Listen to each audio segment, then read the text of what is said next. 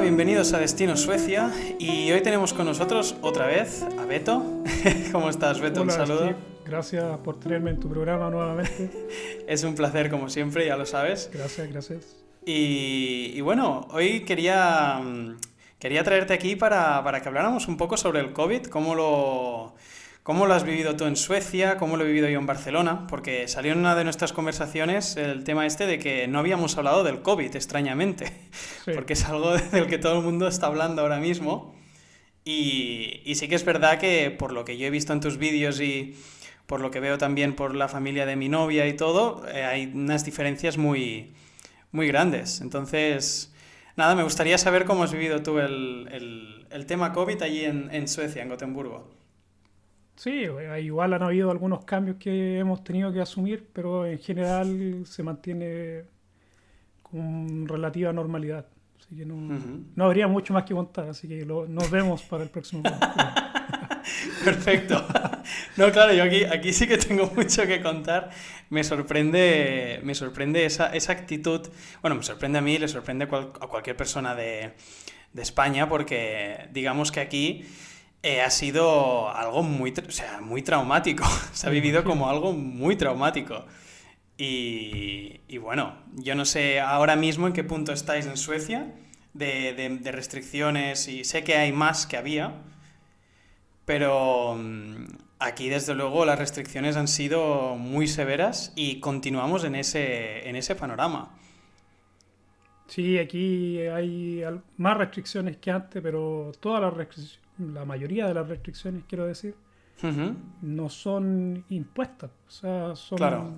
voluntarias. Entonces, si por ejemplo no, no eres una persona de riesgo o no te quieres arriesgar personalmente, Sí, esa es la verdad, puedes llevar una vida muy normal. O sea, no es mucha la diferencia que hemos Claro. hecho. Al comienzo sí hicimos muchos cambios en casa, por ejemplo, yo aún tengo mi escritorio en la cocina, por ejemplo, y cada uno tenía, tenía su lugar en casa ujú, para que, por ejemplo, si eh, estuviera uno de nosotros contagiado, no contagiara al resto de la familia. Ah, vale. Tenemos una casa bien grande, entonces eh, podíamos hacer eso. Vale, o sea, habéis hecho como un distanciamiento en un mismo espacio. Sí, dentro de casa, porque Muy bien. eh, nosotros tenemos experiencia, o sea, el, el resfrío es muy Claro. común aquí en Suecia en el tiempo de, del invierno. Claro, Y, se da eso de que solamente se enferma una persona y no necesariamente te enferma, eh, se enferma Claro. el resto de la, de la familia. claro. Y es por el hecho de que autoimponemos esta forma de... Está muy bien, está muy bien pensado. Sí, y eso no es lo que hicimos al comienzo como familia, pero Ujú. el resto hemos mantenido ma- más o menos las mismas costumbres, eh, Ujú. exceptuando, por ejemplo, que la universidad es en línea. Sí, Esa es la razón de por qué no salgo de casa. El resto sigo, claro, voy de claro. compra normalmente, bueno, hasta ahora que pusieron un poco más de restricciones en algunos Ujú. negocios, por ejemplo, no puedes ir con tu familia, puede, ir- puede entrar solamente una persona. Vale, Pero esto es muy nuevo, de las últimas dos semanas, algo así. Antes de eso no había ningún tipo de restricción y, y a vale. veces íbamos como familia a comprar o a comer afuera, no hemos ido. No, no se ha dado la oportunidad, pero mi mujer ha salido con su amiga un par de veces a- afuera a comer y por, por la noche, porque hasta hace poco tampoco estaba, estaban cerrados los restaurantes Claro. y la venta de alcohol tampoco se había prohibido. Claro, Y ahora las nuevas restricciones eh, tienen hasta las 10 de la noche, la hora en que los negocios pueden vender alcohol. Ujú. Y creo que ahora lo bajaron a las 6 de la tarde, una cosa así. Así que ahora está un poco más restrictivo en ese sentido, pero Vale. si tú no sales muy seguido a comprar, en realidad la, la vida sigue igual. Claro. Claro, aquí so- sorprende mucho porque yo me acuerdo, bueno, yo trabajo en el, en el mercado, ya lo he dicho mil veces, y yo entro muy temprano a trabajar, eh, me levanto a las 4 más o menos y entro a las 5. Y, y claro, cuando empezó lo del, lo del coronavirus, además me acuerdo, el, día, el primer día de confinamiento fue mi cumpleaños, el el. Sí, fue una mierda el 16 de marzo. Me acuerdo que, claro, yo pensaba, bueno, tal como está el tema, a ver si podemos celebrarlo. Y no, no. Dijeron, el día 16 empieza la restricción ya en plan bestia. Y, y bueno, es que ha sido increíble en, todos los aspectos. O sea, yo creo que dará para, estudio el tema del... bueno, evidentemente quedará para estudio porque esto es algo histórico, pero mm, sobre todo cómo lo ha gestionado ciertos países eh, que yo considero personalmente, ¿eh? No, no, soy súper crítico con la gestión, porque entiendo que, bueno, era un virus del cual se sabía poco, y ante la duda, pues creo que el, hecho de que en España se pasaran, que yo creo que, no sé si la palabra es que se pasaran, porque luego cuando te dan los datos dices, bueno, sí que había un problema muy grande. En Suecia yo creo que nunca ha habido ese nivel de, de contagio. Igual ahora hay más contagio, pero cuando aquí se empezó a hacer todo lo duro, digamos, las cifras eran muy malas. Pero aún y así, sí que, aunque no sea muy crítico con la gestión, eh, sí que creo que hay un, una sobredimensión del, del, COVID. Y yo no digo que no sea grave, pero sí que yo creo que se está generando muchísimo miedo en, en, en los medios, en, cualquier persona que hables. Hay como mucho miedo al COVID y ahora sí que hay más gente que conoces que lo ha pasado, pero me acuerdo en marzo que nadie conocía a nadie, pero estaba ahí la neura, ¿sabes? Estaba como la psicosis del COVID de vamos a morir todos. y, bueno, y, o sea, desde marzo del año pasado ha habido más y menos, o sea, han intentado como levantar restricciones, eh, volver a poner otras y tal, pero ahora mismo estamos en un punto otra vez muy restrictivo. Y yo tengo amigos, eh, amigos cercanos que, antes me veía bastante, que hace un año y medio que no los veo y, que casi no nos hablamos. En plan, sí que nos hablamos por el WhatsApp, pero que no, no hay, claro, no hay, una, no hay una cotidianidad con ellos. Entonces se ha visto muy afectado en este aspecto. Sí, yo creo que eso es una, una buena diferencia lo que hablaba de que de las restricciones que se han, se han utilizado y algo que a lo mejor a alguno le puede parecer extraño es que en Suecia cada vez tenemos más restricciones. Nunca, por ejemplo, han dejado de, de poner restricciones, exceptuando en el verano que permitieron que grupos mayores de 50 personas, que era la restricción que habían puesto al comienzo, pudieran volver a juntarse. Antes de eso, siempre que hablaban de restricciones era para poner una restricción más. Claro. Así que eso es una gran diferencia. A lo mejor la, gente piensa que aquí en Suecia no hay restricciones, que no pasa nada, pero en realidad sí se han puesto muchas restricciones, nunca se han sacado las que han puesto. Claro, o sea, se han, ido acumulando, nunca ha habido un retroceso. Ahora, es mucho peor. Claro, claro.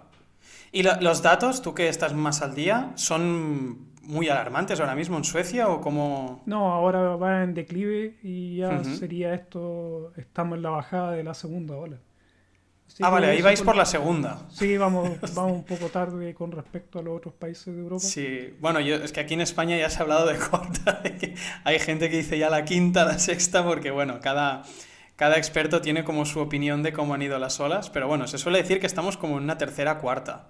Sí, no, aquí esta es la, vamos en la bajada de la segunda ola. Pero sí se está hablando de una tercera, se está hablando de que hay miedo a que a que baje porque aquí en realidad el invierno está recién comenzando. claro. Así que se viene lo peor del, de la... Bueno, en, en, teoría debería ser la peor época para la pandemia, pero algo curioso es que los datos que han mostrado últimamente es que no, no hay, aparte del coronavirus, no hay otras, otros tipos de influenza. Ya, Entonces, es verdad. Sí, está muy bajo eso, así que eso ha ayudado mucho al sistema que, claro. no colapse en realidad, porque en esta época hay mucha gente que, de hecho, que muere por el tema de la influenza estacional, que es algo normal. Sí, sí. Sí, aquí nos ha pasado lo, mismo. Es muy curioso porque ahora hay muy poca gente de, enferma de gripe, pues claro, al llevar tantas mascarillas y al aplicar tanto, tanto distanciamiento, distanciamiento, pues claro, la gripe también ha bajado muchísimo. Porque si no es lo que dices, aquí ya se habría saturado el sistema de, del todo. Pero bueno, eh, lo que más, o sea, para una persona española lo que más le, le, le, desequilibra, digamos, de ver es el tema de las mascarillas. O sea, las, las, mascarillas aquí nos las han puesto que ya la gente es como un complemento. Es decir, hay, hay marcas de moda que están haciendo mascarillas con estampados y ya para que la gente lo lleve como una prenda más. Y, esto me impactó mucho cuando veía tus vídeos paseando, eh, cuando me mandan fotos de allí. O sea, la gente, lo de la mascarilla igual en, en el tren, ¿no? Supongo que, pues, supongo que se debe ver alguna, sobre todo gente mayor, pero, pero es algo que no, no está nada extendido. No, se ve muy poco y de hecho, hasta que no pusieron esta nueva recomendación de utilizar mascarillas en la hora puntas, que fue una recomendación que pusieron hace dos semanas, se veía muy poca mascarilla en, en general. Ahora se ve un poco más, después que el, gobierno eh, propuso que la gente, porque al final es una propuesta. Claro, esto me encanta, lo de propuso. Sí, propuso que utilizaran las mascarillas durante las eh, horas puntas. La gente en general está utilizando más, más mascarillas. Y no sé qué tan efectivas sean, porque al final Suecia no la ha utilizado y tampoco es que se haya desbordado o que hay un, contagio extremo por, no, por el no uso de la mascarilla. Claro, aquí lo que nos está pasando, que es muy divertido de ver, bueno, divertido, entre comillas, a lo que dices esto de la efectividad de las mascarillas, lo mejor es que aquí todo el mundo lleva mascarillas, pero entre que hay gente que lleva mascarillas, que es un trozo de tela, o sea que es como si se hubiesen puesto un calzoncillo en la cara, básicamente, entre gente que lleva mascarilla pero sin tapar la nariz, o sea, solo se tapan la boca y la nariz descubierta gente que esto lo veo en el mercado, que es muy divertido, que te viene con la mascarilla, pero cuando te habla se la, se la, se la, baja. ¿Qué dices? ¿Qué dices como, coño, a ver. ¿Para esto está, claro, esto está para algo. Y, y, es que al final es lo que dices. Igual las mascarillas usadas 100% perfectas, que la gente las cambiara diariamente, que tuvieran como un, una renovación, pues sí pero es que yo veo gente aquí que, que igual lleva la misma mascarilla desde hace un mes, eh, que algunas son de tela, o sea, todo está como un poco, bueno, para hacer el postureo de que no te multen. Sí.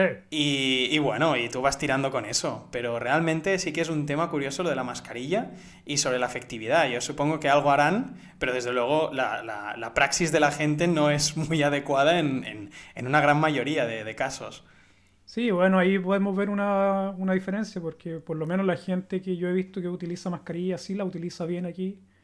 Y como tú dices, debe ser eso, que ellos no buscan, como no hay multas, no, no, la utilizan solamente para evitar una multa, así que no, sí, sí, sí que no lo utilizan en realidad para no contagiar al, claro. al resto, que, que, esa es la idea de la mascarilla en realidad, no es para protegerse, porque ese tipo de mascarillas no te protegen, es simplemente para evitar que tú contagies a otra persona. Entonces yo creo que esa es la razón de por qué la gente aquí sí utiliza de buena forma la mascarilla. Yo por lo menos lo he visto y no se la sacan, con, bueno, la utilizan como tienen que ser. Bueno, pero bueno, por lo menos el, que si yo 10% de la población que lo utiliza. bueno, claro, es como los que lo utilizan lo utilizan bien. Sí. bueno, eso está bien, está muy bien.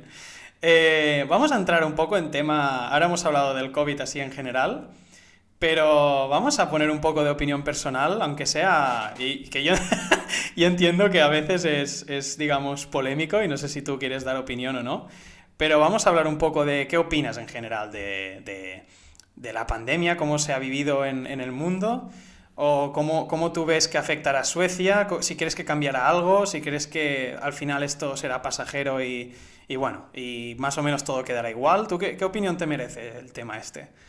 Sí, aquí en Suecia no creo que cambie mucho después que termine esto. Yo creo que va a terminar luego, o sea, después de las vacunas. Aquí por lo menos en Suecia ya le van a dar corte a todo el tema de la pandemia, porque en realidad nunca se le ha dado mucha importancia, no como en otros países que viven la pandemia y la sufren en realidad. Sí. Han tenido, por ejemplo, ustedes que han tenido que sufrir eh, las diferentes restricciones que han impuesto los gobiernos. Sí. Entonces ustedes sufren la pandemia, nosotros no la hemos vivido. Claro. Entonces hay una gran diferencia ahí, no creo que, que haya muchos cambios. De... Puede ser que cambie un poco a lo mejor la preparación, o sea, que van a juntar materiales, van a... Porque de hecho en Suecia existía un plan en donde tenían almacenados mascarillas, jeringas o diferentes instrumental médicos en caso de emergencia. Y con las reformas al sistema de salud que se han hecho se eliminó todo eso. Entonces ahora el gobierno lo pilló sin nada. Claro. Y de hecho fue la razón de por qué se siguieron las políticas de Suecia al comienzo fue porque no tenían, por ejemplo, mascarilla, entonces no podían obligar a la gente a utilizar mascarilla si no tenían ni siquiera para el personal médico. Claro, claro. Entonces el gobierno se vio en la obligación de no, bueno, no imponer las mascarillas o diferentes medidas que han impuesto. Claro. Entonces yo creo que sí, en eso va a haber un cambio y de hecho ya varias regiones han armado estos, ¿cómo se llama? Logger, que se llama eso, que se llaman bodegas donde están almacenando material médico para la posteridad en caso de emergencias. Claro. Así que ese es un cambio que se ha visto y aparte de eso yo no creo que cambie más. ¿Y económicamente crees que se ha resentido el país o crees que...? Sí, sí, obviamente, porque han habido, al comienzo hubieron restricciones, se cerraron empresas, se han quebrado empresas también. A lo mejor no es tan visible como en otros países. Claro. Las pequeñas empresas no han quebrado en masa como en otros países por el hecho de que no han cerrado, de hecho. Claro. Entonces es una gran, por lo menos, victoria del sistema sueco de que hay mucha gente que por lo menos no, hasta el momento todavía no, no, no han perdido sus trabajos. Pero sí hay una disminución económica en algunas áreas, todo lo que es hotelería, restaurante, ahí sí claro. se nota la baja. Se nota, pero a, lo mejor menor que en otros países. Y yo creo que lo peor en relación al trabajo, yo creo que ya ha pasado, fue al comienzo. Y desde ahí se han mantenido los mismos niveles de desempleo. Así que, igual de todas formas son muy altos. Creo que están en el 8%. Cuando al comienzo, cuando al comienzo de la pandemia estaban en el 3, 2,5. Claro. Bueno, aquí, aquí vi ese truquillo, ¿no? También que me dijiste de la gente que estudia. Sí, también eso. Como te decía, e-, ellos utilizan ese sistema para, para mantener el desempleo bajo y nuevamente este año han vuelto a aumentar la cantidad de cupos para estudio. Claro. bueno, aquí por eso... forma absorbe mucho lo que es el desempleo en general. Claro.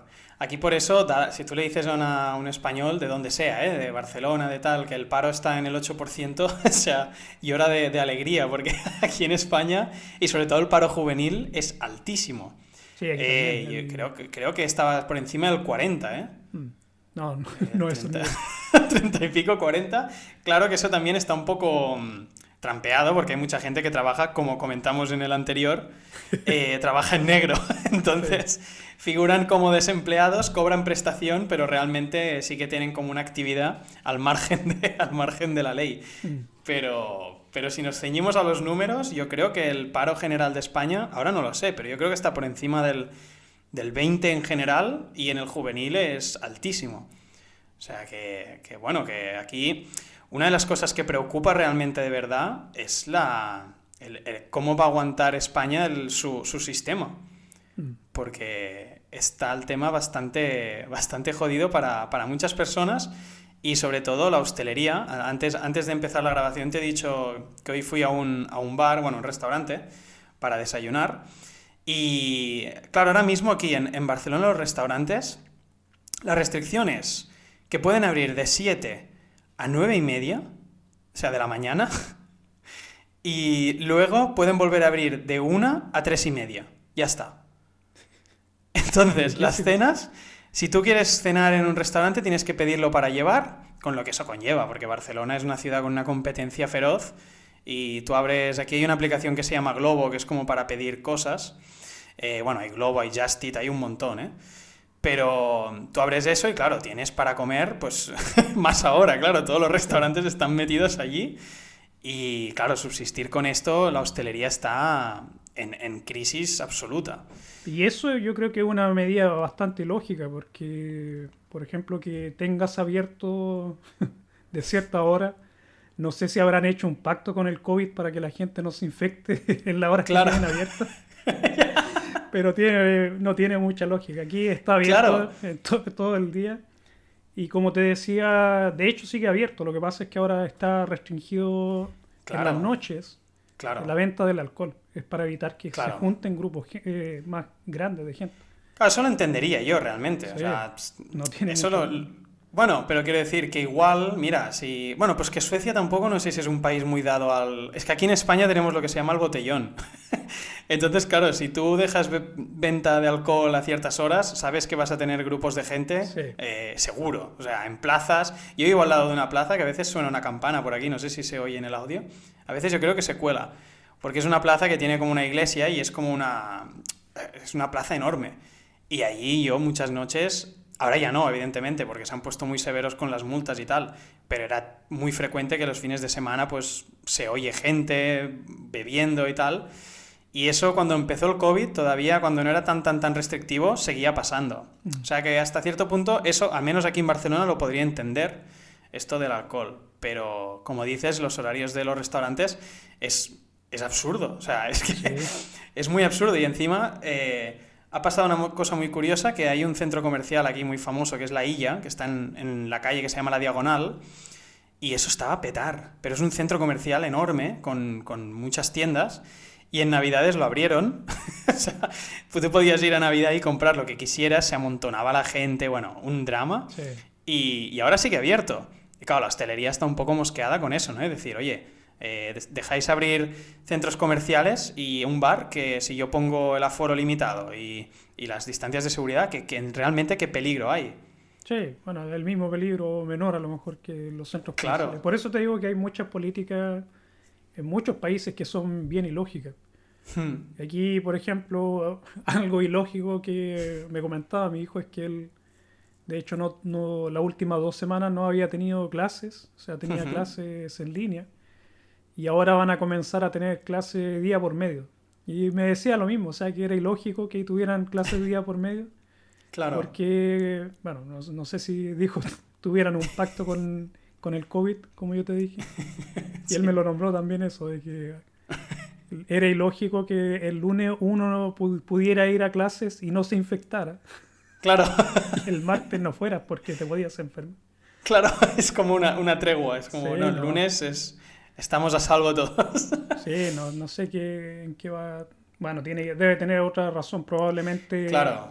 Sí, algunas tendrá. clases tienen, o sea, por ejemplo, han, han elegido cierta cantidad de clases para que haya menos gente en general dentro de las escuelas. Entonces a lo mejor dividieron las clases en diferentes días y así no tienen tanto personal dentro de las escuelas. Yo me imagino que debe ser esa la razón, pero Claro. como te digo, como lógica en general que restrinjan la venta de, de alimentos o lo que sea durante ciertas horas no tiene mucha lógica.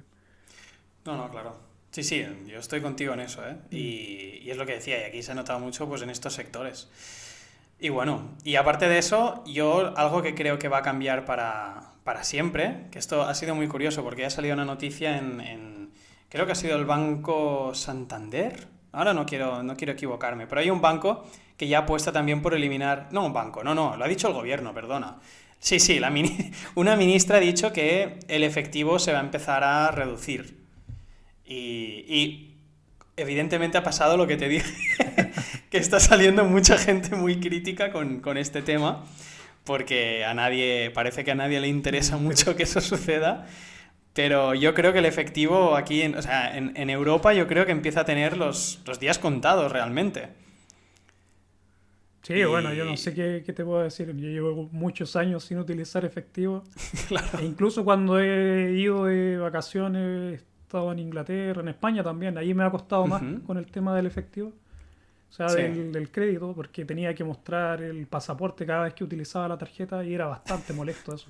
Claro, claro. Pero aparte de eso, yo creo que por allá, por ahí va el tema del, del, del dinero. O sea, crédito, o sea, es que es mucho más cómodo para nosotros, sobre todo, por ejemplo, cuando, cuando viajamos a otros países en donde no tenemos la corona, es mucho más fácil pagar eh, con una tarjeta de crédito que estar tratando de calcular cuánto es Claro, claro. lo que hay que pagar en euros, en una moneda que nosotros no conocemos, o en libras cuando hemos estado en, Claro. en Inglaterra. Es verdad, porque es curioso lo del euro, porque no, no se usa para nada en Suecia.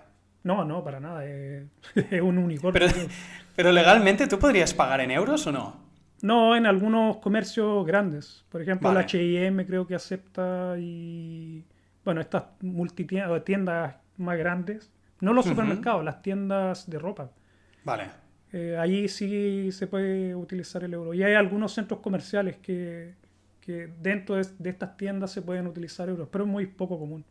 Claro. Yo, el- eh, hay sí algunos cajeros automáticos donde puedes sacar euros, y, pero como te digo, no Sí, aquí no se usan las coronas menos el euro.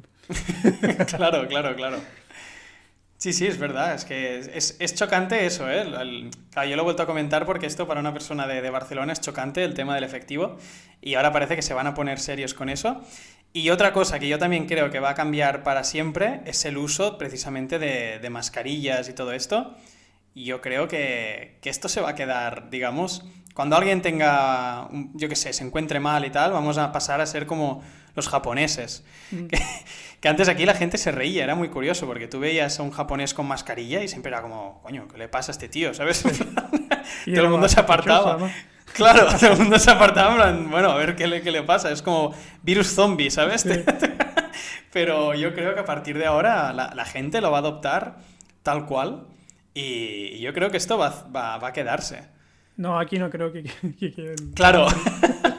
claro, es que realmente hay muchas diferencias con Suecia de cómo va a afectar el, corona, porque yo creo que Suecia esto lo vivirá como una etapa, bueno, una, etapa más en su historia, ¿no? Supongo.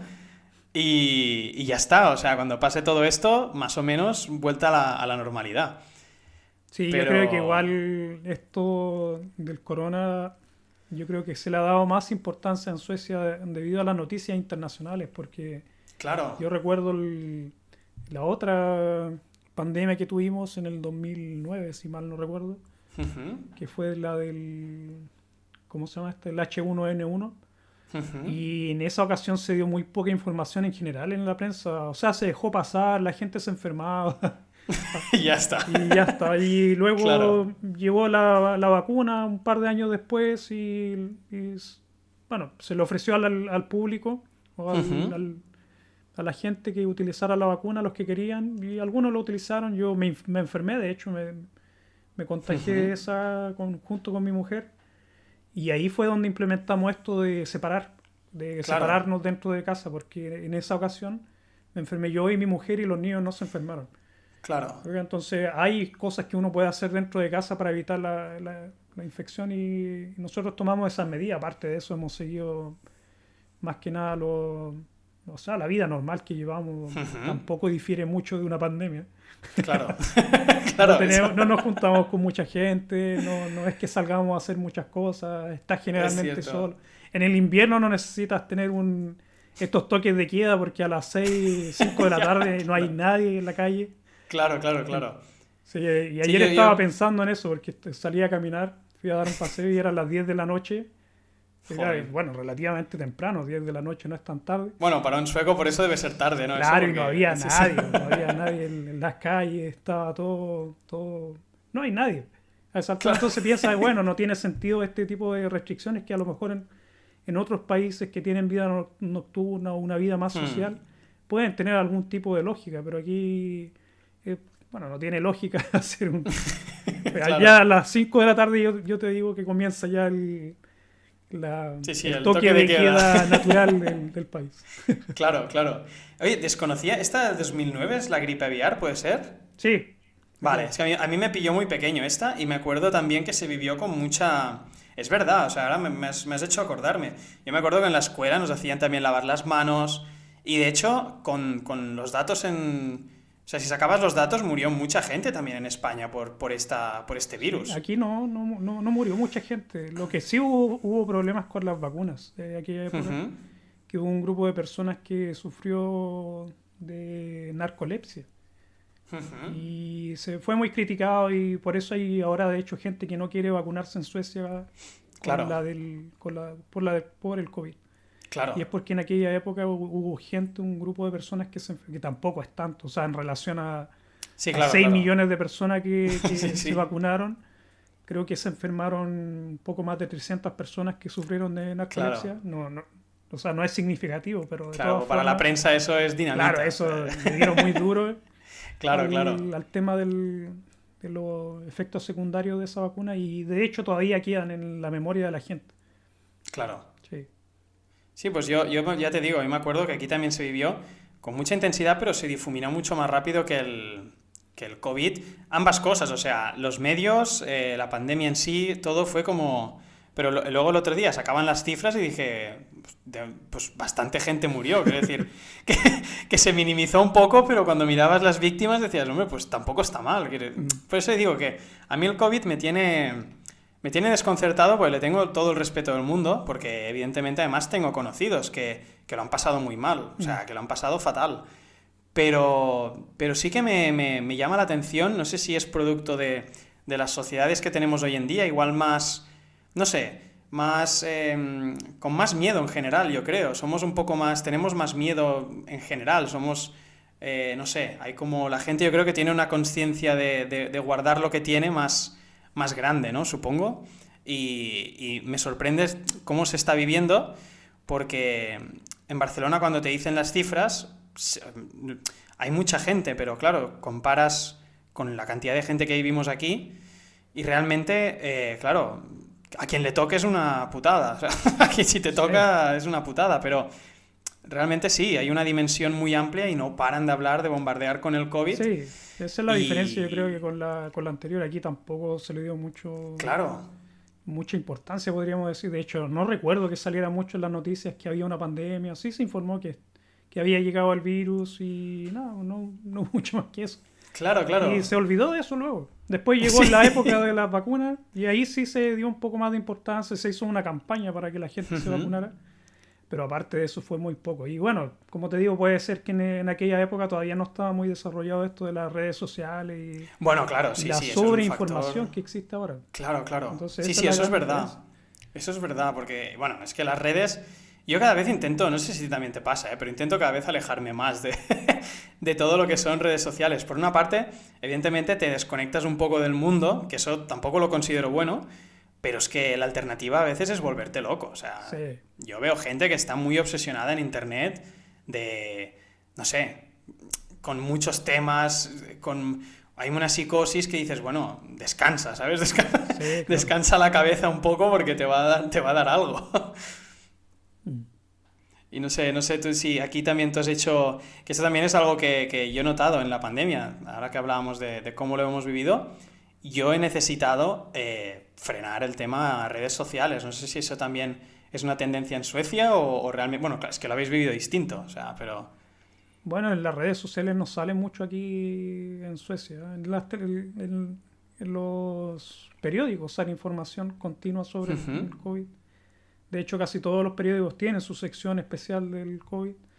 Pero no es que solamente se esté hablando de eso continuamente, simplemente es parte del día a día. Entonces, claro. hay otras noticias que son más importantes y están en la primera plana y el COVID este, es bien secundario en general en, lo que es prensa, por lo menos. En lo que es eh, medio redes sociales tampoco se le da mucha importancia. Pero es como, es como tú dices, pues, el hecho de que aquí no existan restricciones y ese tipo de cosas. Claro. De vez en cuando hay un poco más de noticias cuando generalmente hace una conferencia de prensa el primer ministro y sus ministros. Ahí sí se le da un poco más de importancia y sale en, las redes sociales o en los periódicos un poco más de información, pero aparte de eso se lleva al día a día normal, diría yo, muy no es mucha la diferencia claro. de de, antes de la pandemia, por lo menos. Claro. salen noticias de artistas, de los reyes. sí, sí, ponen de todo menos, menos el COVID. Aquí es al revés. Yo creo que esto es muy interesante. Daría para, para hablar muchísimo rato, porque analizar esto es, es muy, muy, muy denso. Pero yo creo que hay como una intención también de, de darle, protagonismo al, de darle protagonismo al COVID aquí en España para no hablar de otros problemas bastante más serios que, se, están viniendo. De hecho. sí. ¿El qué? Que se les vienen ahora. Exacto, exacto. Todo lo que se viene, porque es que, claro, no, se habla, sí que se habla de crisis económica, de los autónomos y tal, pero nadie está cuestionando el modelo español, digamos, de, económico, el modelo de, lo, público. Eh, que aquí yo creo, y, los datos, digamos, que, que avalan, que España, bueno, todo lo que son las pensiones, por ejemplo, eh, todo esto no se sabe hasta qué punto es sostenible. De hecho, aquí ha salido información de España y generalmente la información es bien negativa y dicen que, España va a tener que hacer grandes recortes en general para poder por lo menos mantenerse dentro de los límites de la Unión, o de lo que pide la Unión. Sobre todo se salió mucha información con respecto al préstamo que se le quería hacer a los países que estaban más perjudicados, claro, claro. donde España era uno de ellos. Y se decía, de, por lo menos la, información que, se nos dio a los se les dio a los suecos para que aceptaran este trato, porque al final la gente estaba muy en contra de, de prestar dinero. De hecho, Suecia va a regalar mucho dinero. no es lo suyo. Sí, y estos estaban, no estaban muy felices, pero se dijo que, que España sí iba a tener que hacer reforma a su sistema de pensiones o al sistema económico claro, en general. Claro, es que yo te digo algo, o sea, yo soy sueco. Eh, bueno, es que yo soy español, o sea, yo estoy en Barcelona y ya me parecía bien que todo el frente ese del norte dijera que no a, dar dinero, porque... En contra, y Suecia era uno de ellos. Claro, pero yo pensaba, si es que es lógico. Sí.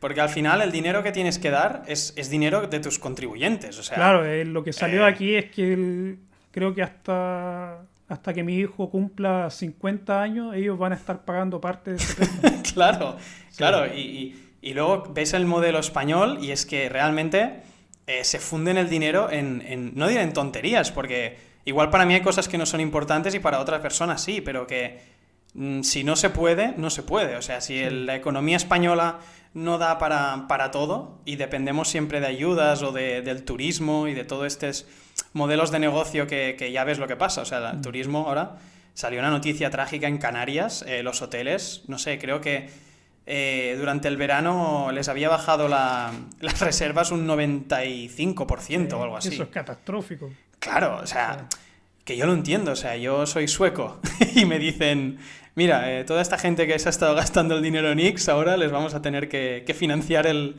cotarro. Pues yo también diría que no. Mm. Y, me hace gracia porque, bueno, me hace gracia, me hace mucha pena, decir, pero que me, resulta curioso, ¿no? Cómo la, pandemia ha pasado a ocupar toda nuestra vida, todas las noticias en, los periódicos, en, en la televisión es COVID, y mientras existe el COVID, parece que ya hay excusa, digamos, para no hablar de nada más. Eh, es como, ahora tenemos que centrarnos en esto, tenemos que salir de esta más fuertes, todos son tópicos. Mm. Es como, saldremos mejores, saldremos unidos, que es como, bueno, sí. No creo. Ya, exacto, es como, ya veremos. muy Disney, dan una visión muy Disney. y es como, bueno. Y, y, claro, empieza a dar esa sensación, ¿no? Que yo cuando digo esto, ¿no? Cuando a veces hablo con amigos y le digo, yo no es que minimice el COVID, lo que digo es que se le está dando mucho bombo, también supongo con algunos intereses detrás, digo yo. Igual yo he visto un interés mayor de los españoles por migrar. Claro, yo soy un ejemplo. Yo, creo que muchos están pensando en salir de ahí. Yo, yo, yo entiendo que la gente lo ve como un problema y, creo que es una buena oportunidad para tomar ese paso. Sí, realmente sí, yo también lo pienso, porque pues que además lo veo en mi entorno. Yo lo de, lo de emigrar, realmente me, iré a un país con una carga fiscal bastante, o sea que tampoco, tampoco me voy a mejorar, digamos, en el tema impuestos y en el tema de las cosas que pago, ¿no? Porque en Suecia también se pagan muchos impuestos. Pero sí que veo toda mucha gente de mi entorno que se están yendo a Alemania, eh, amigos que también, ahora tengo una amiga que le ofrecieron un trabajo en Suiza y se ha ido de, de cabeza, o sea, es que dijo que sí antes de tener piso, antes de tener nada. Dijo, sí, sí, sí, a ver, me voy con lo opuesto. Ya encontraré algo, como si tengo que estar en un Airbnb un, tiempo. Sí, yo lo he visto en, el, en, mi canal, en todos mis canales. Claro, claro. La mayoría son españoles los que, los que ven. claro, es verdad, y españoles y argentinos, supongo que también debe haber bastante, ¿no? Sí, pero tengo a España muy lejos en el primer lugar. Después viene Suecia, Chile. Ahí yo también debo haber influido, ¿eh? que te recomiendo mucho. probablemente debe ser por eso entonces. No, no, pero que, tampoco es, tan grande mi canal, pero de, todas formas he visto que hay una tendencia de los españoles por lo menos de buscar más información de otros países a lo mejor. Pero también sigo otros canales y también hay españoles preguntando de cómo se vive en esos lugares. Claro. Y yo le diría a los jóvenes españoles que salgan de, de España. Sí. No, me, mola, me, van, me, van a, me van a chapar desde España. Nos van a mandar un aviso. Con la mejor de las intenciones, porque yo creo que España tiene muchas cosas a favor, y especialmente que sean parte de la Unión.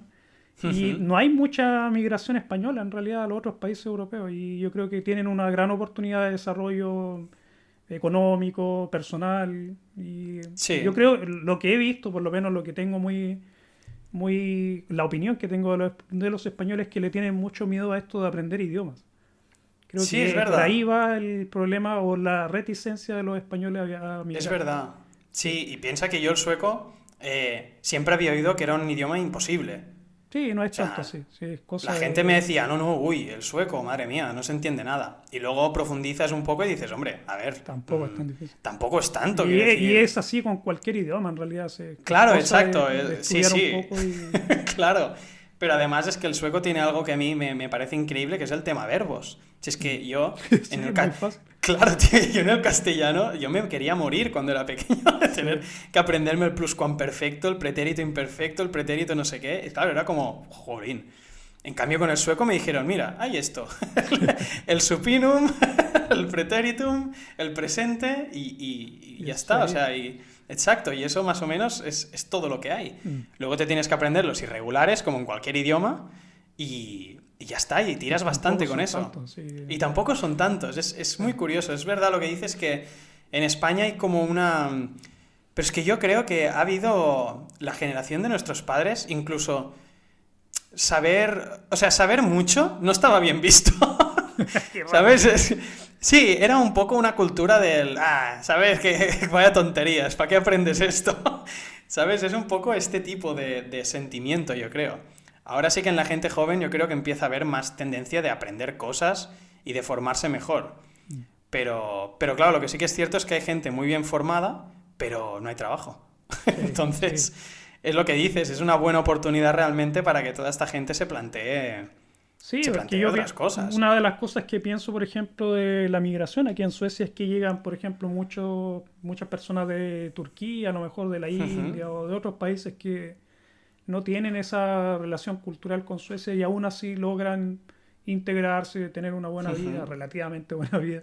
Igual con el tiempo de integrarse y todo, pero, pero como te digo, yo creo que por lo menos culturalmente está mucho más cerca a lo mejor España que, Turquía o Siria o esos Y tanto, seguro, claro, claro. Y además por lo menos en el caso de Suecia hay muchos latinos, los, suecos de hecho incluso hay muchos que hablan español, entonces también yo creo que hay muchas posibilidades para los españoles en general de que de desarrollo aquí en, Suecia. Además está muy bien visto el español, o sea, en general aquí en Suecia sí, sí tienen muy buena opinión de los españoles y bueno, eh, España es el lugar de vacaciones de los suecos. Claro. Le tienen mucho cariño en general al país. Claro, claro, claro. Sí, sí, tiene sentido. Sí. no, no, es lo que te digo. Yo es la tendencia que estoy viendo también en mi entorno y desde luego yo cada vez lo tengo más claro, porque es lo que te digo. Eh, te encuentras eh, en un entorno que, que es eso, que es, que es complejo y es complicado y el futuro pinta mal y yo creo que es eso, nadie habla del, del elefante, ¿sabes? En, la habitación porque no interesa. Pero bueno, y ahora se ha armado, no sé si estás, bueno, tú me dijiste que lees bastante prensa, prensa del mundo en general. Ahora hay, un, hay, una, hay una tendencia muy curiosa que está pasando aquí en Barcelona, que se ha armado un jaleo de, vamos, de mil demonios, porque aquí en España tenemos varios youtubers muy, muy, muy famosos. Ah, sí, sí, la ¿Esa es la seguida, esa noticia? Sí, vale, pues Rubius que se quiere ir Exacto, el Rubius que se ha ido a Andorra. Eh, pero es que, claro, eso, si fuese solo el Rubius, pero es que es una tendencia. Yo tengo un amigo que, que, está muy metido en el tema de, de asesorar, digamos, a, gente en los negocios y tal.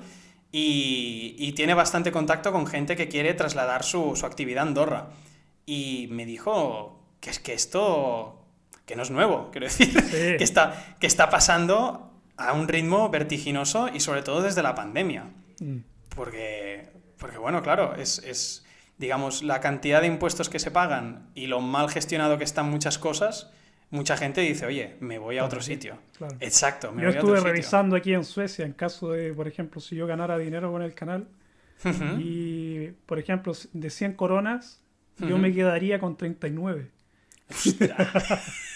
Así que que no reclame tanto el, el Rubius. Tampoco paga tanto. es verdad. No, no, claro, visto así, sí, sí.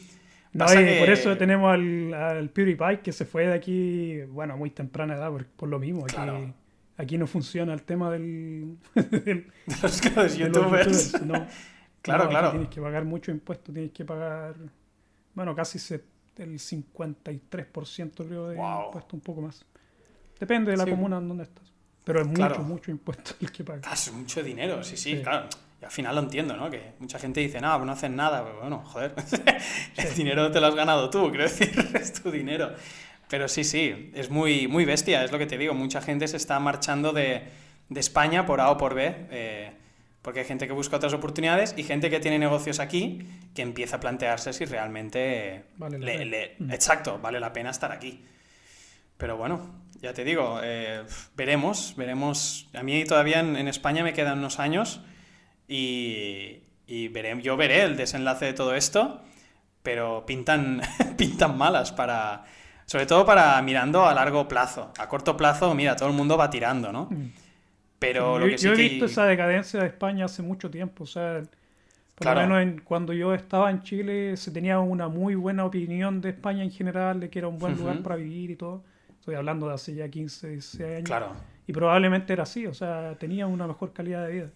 Sí. Pero desde ahí yo creo que ha ido en bajada en general España, o sea. Sí. Y como decías tú, probablemente es porque han, se han enfocado mucho en el tema de la, esto del turismo y no en la producción. Sí. Entonces esa es una gran diferencia, por ejemplo, con Suecia. Suecia es un país que no tiene mucho turismo. Claro, claro. O sea, hay turismo y todo, pero no es mucho, no, no al nivel de España. Sí, sí, no es significativo. No, claro. Y sí hay mucha producción industrial y mucho desarrollo tecnológico también, que yo creo que por ahí va. Por ahí va el, claro. el desarrollo de los países, va por, por, qué sé yo, impulsar lo que es la tecnología en general y los servicios. Claro. Y España creo que en eso se está retrasando mucho. Muchísimo. Y piensa que tú hablas con una persona joven y mucha gente su aspiración es ser funcionario. Mm. Porque, sí, eso es algo muy extraño que, yo lo he visto. Y hacen una prueba bien grande una vez al año. Pero es que... Y eso a mí me parece muy extraño. Pero es que aparte, las condiciones de un funcionario, o sea, tú, para ser funcionario tienes que estudiar unas oposiciones. Entonces, si tú apruebas, te pueden adjudicar una plaza con la que tienes un trabajo asegurado de por vida. Mm.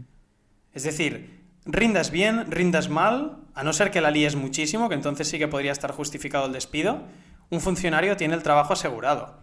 Claro, eh, ¿esto qué pasa? Se carga la, iniciativa emprendedora, porque si tú dices, joder, pues eh, para cobrar, para estar sudando ahí un negocio, eh, a ver, pasando las canutas durante años hasta que es rentable o lo que sea, pues me estudio, que tiene su sacrificio ¿eh? también, que yo no digo que no tenga mérito estudiarse unas oposiciones, pero es mucho más conformista. Yo creo que nos han, nos han educado en una cultura como del conformismo de decir, bueno, yo tengo mi puesto, ya he cumplido en la vida y ahora a, vivir del ocio, ¿sabes? O sea, a, ir, pues eso, a, dedicar mi tiempo libre al ocio y eso está muy bien, pero claro, tiene una fecha de caducidad. que cada vez se va empobreciendo más el país y yo creo que es lo que está pasando y en la tendencia que estamos ahora. Sí, yo creo que igual tarde o temprano eh, España va a tener que hacer un cambio en lo que es su política eh, pública. Tiene la carga pública es muy grande en, bueno, y es que claro, bueno, es que daría para otro especial esto. Sí, claro. Pero sí, sí, eh, yo creo que el corona cambiará, precisamente acelerará eso. Sí, sí, yo creo que eso va a claro, va, a acelerar eso. O sea. No es solamente en España, yo creo que hay muchos países que van a sufrir el efecto de esto de la corona y de todo esto, del tiempo que llevan produciendo, claro. bueno, media máquina, que están muchos países. Sí. Y aquí en Suecia por lo menos yo vi el paro, o sea que se paró la producción durante la primera ola, que fue en marzo, abril del año pasado. Sí.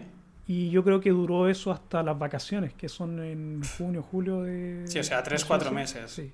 Y después de eso comenzó a producir, por lo menos lo que es todo lo que es eh, industria, comenzaron nuevamente a full, o sea, 100%. Claro. De hecho, ahora en el trabajo nos mostraron los datos de, la Volvo.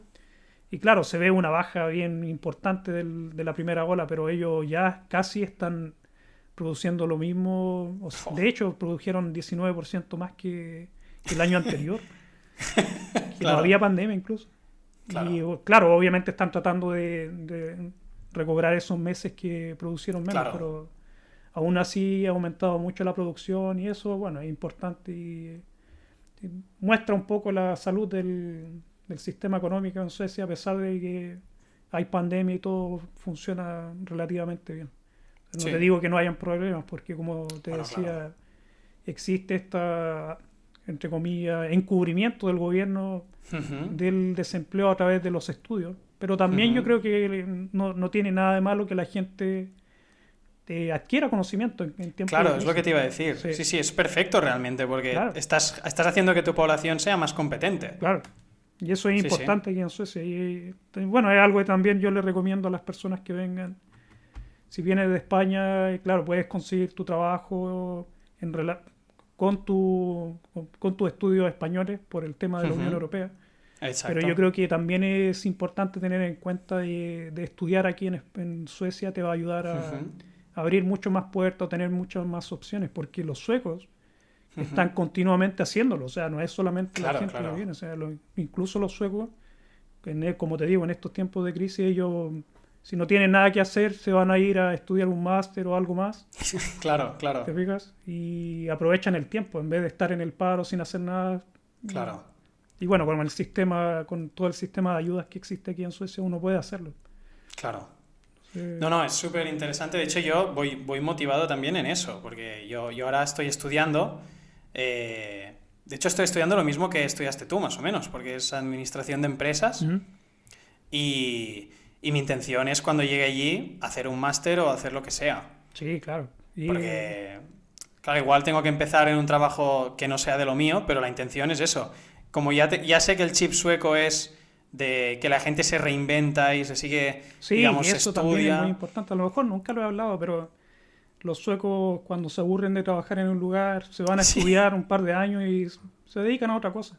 Exacto. No es que estén pegados viviendo siempre lo mismo, se aburren de algo y se buscan otra cosa que hacer. Y como está la oportunidad y también como han pasado estas crisis, la, la vez anterior fue una crisis económica, bueno, la crisis económica que golpeó a todo el mundo también pegó bien fuerte aquí en, Suecia y la gente lo que hizo fue buscarse eso, otra cosa que hacer, otro trabajo y se reinventan. Y eso al final te da en general mucha competencia. Como te digo, yo estudié administración de empresas, soy lingüista y además claro. sé de computación y todo eso. Entonces, tienes la oportunidad de trabajar en hartas cosas, no, no, te limita. Así que eso también yo creo que es importante a la hora de por lo menos migrar a Suecia, es ponerse o tener en cuenta de que aquí la gente se está preparando continuamente. Claro. Mm. Sí, sí, pues yo con eso, con esta última recomendación, creo que hemos llegado un poco, al final hemos hablado de todo, hemos hablado del COVID, pero también de las, también de las consecuencias de, en cada país. Mm y las tendencias que se están generando. O sea que, bueno, yo creo que es, que es interesante que la gente lo sepa, ¿no? Que, que tengan una imagen de cómo están las cosas allí y de cómo han vivido también los suecos esto, que es lo que dices. Es cierto que yo conozco ahora em, suecos, digamos, que están estudiando porque, bueno, ante esta situación ellos estudian. Aquí en España también, pero menos. Y sí, y eso es una tendencia que, que define un poco también un país y otro en, esos, en ese aspecto. Así que bueno, acabamos con esta recomendación. Estudien. estudien. Sobre todo si vienen a Suecia se les van a abrir muchas más puertas si tienen estudios.